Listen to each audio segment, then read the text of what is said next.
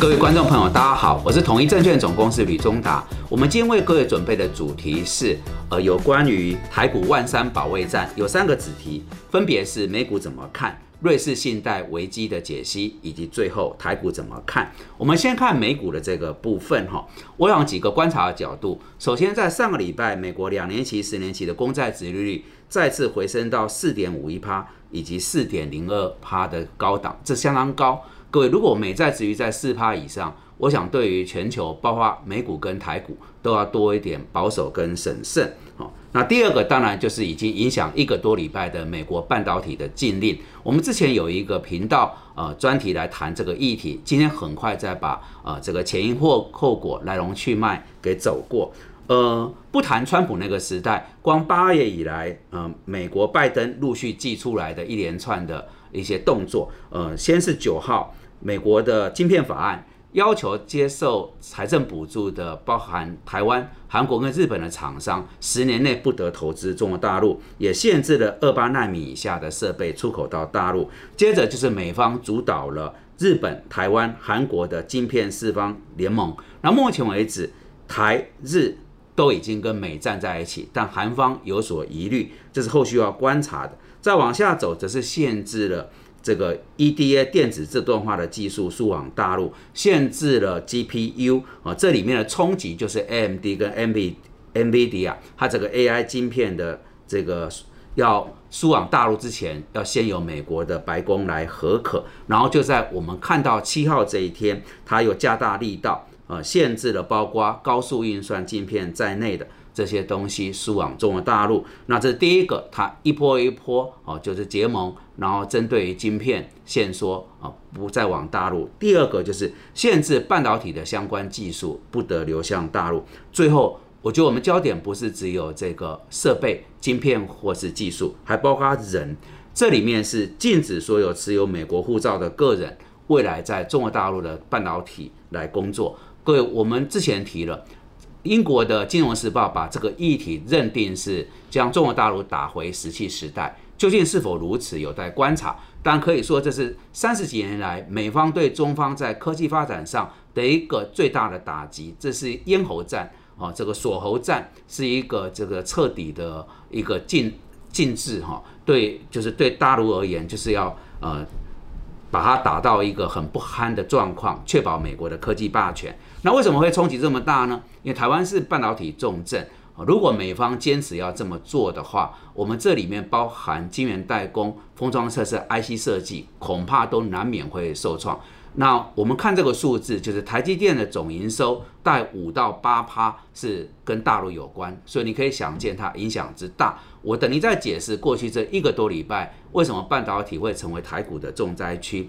第三个角度则是要讨论美国进入到的这个超级财报周，这里从特斯拉呃揭开序幕，然后 Google、Microsoft、Intel、Apple 全部都是一线的厂商，所以后面到月底之前，这些美国科技巨擘它的财报公布出来，业绩表现如何，还有它的这个库存的去化、供应链的重组。对财报上面的反应都是值得关注的，因为这些厂商啊，台厂跟它联动的很深，所以我们要去做追踪。最后就是苹果刚发布的。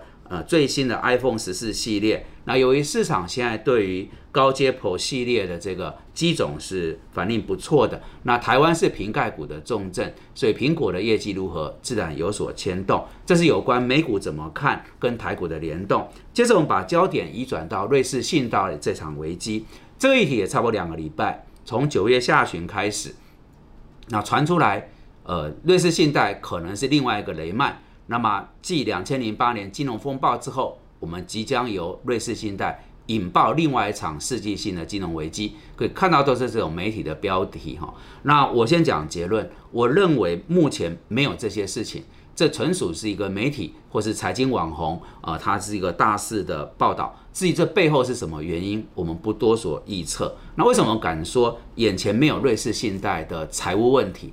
呃，我来直接引用数字。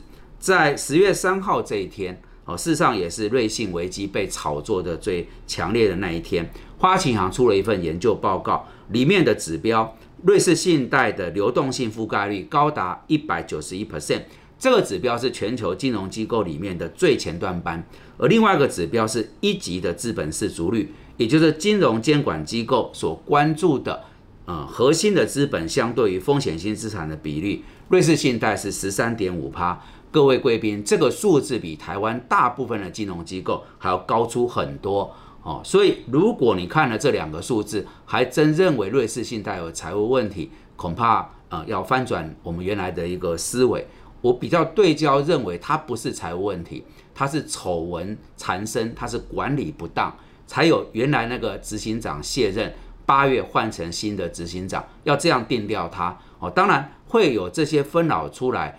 呃，包含它的股价重创，呃，还有一些呃，刚才提到丑闻的问题等等。但整体来讲，我们根据财务指标看出，现阶段根本没有瑞士信贷倒闭或变成另外一个雷曼呃的可能，财务上没有哦，没有。那纯属就是一个报道下大家引发的恐慌哦。当然保持关注，因为另外一个事情是，呃，美国联总会已经给瑞士银行注资了约台币六十几亿。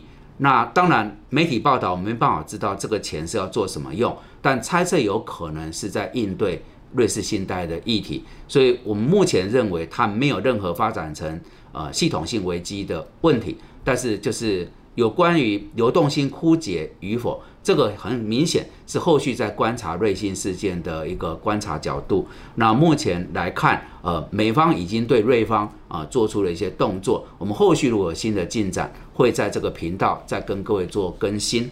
最后，我们锁定在台股的部分来跟各位做汇报。那我来引用统一投顾的看法。那统一投顾认为，美国九月份的 CPI 是八点二趴，市场原来预期是八点一趴，所以显然啊还是比原来预估来的高。那通膨的一个压力，使得美债值率走升，美元指数走高，所以资金就因此撤离台湾、亚洲，回流美国。这市场也是过去这段时间台股跌宕起伏的一个最重要原因。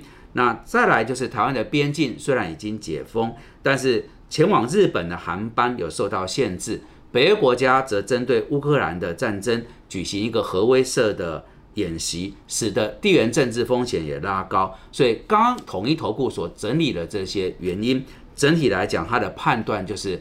呃，这几天台股应该是比较大的一个压力。那事实上，我们在录制的时候，它已经跌破万三，台币也跌破了三十二。哦，我们就保持呃做追踪。目前来讲，要先保守看待。那最后有关台股呃要怎么看？我提出来的角度，除了之前跟各位一直谈的美债殖利率跟美元指数以外，我们要对焦在台币的汇价。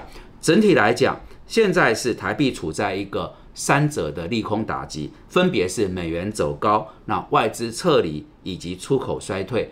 那各位，如果在美元强、外资撤以及出口衰这三个利空的一个冲击下，短期之内，我们认为台币不太容易呃止稳，可能还是一个趋贬的样态。至于会不会现在大家开始在关注说会贬到哪里，会不会重贬？哦，我们还是只能。保持边走边看，因为汇率事实上是蛮难做一个评估的。但一个大的观念，今年以来哈，到十月十四号为止，美元指数升值了十七点七一 percent，这几乎是过去数十年来最大的一个升幅。然后我们看到，呃，全球从日元、韩元、英镑、欧元、澳币、人民币到台币。啊，通通是贬值。事实上，台币在亚币里面贬值幅度还算是相对比较轻的，相对比较有抗跌的一个迹象。但大的方向而言，呃，如果台币止稳比较稳定，我们对台股就多一些正面。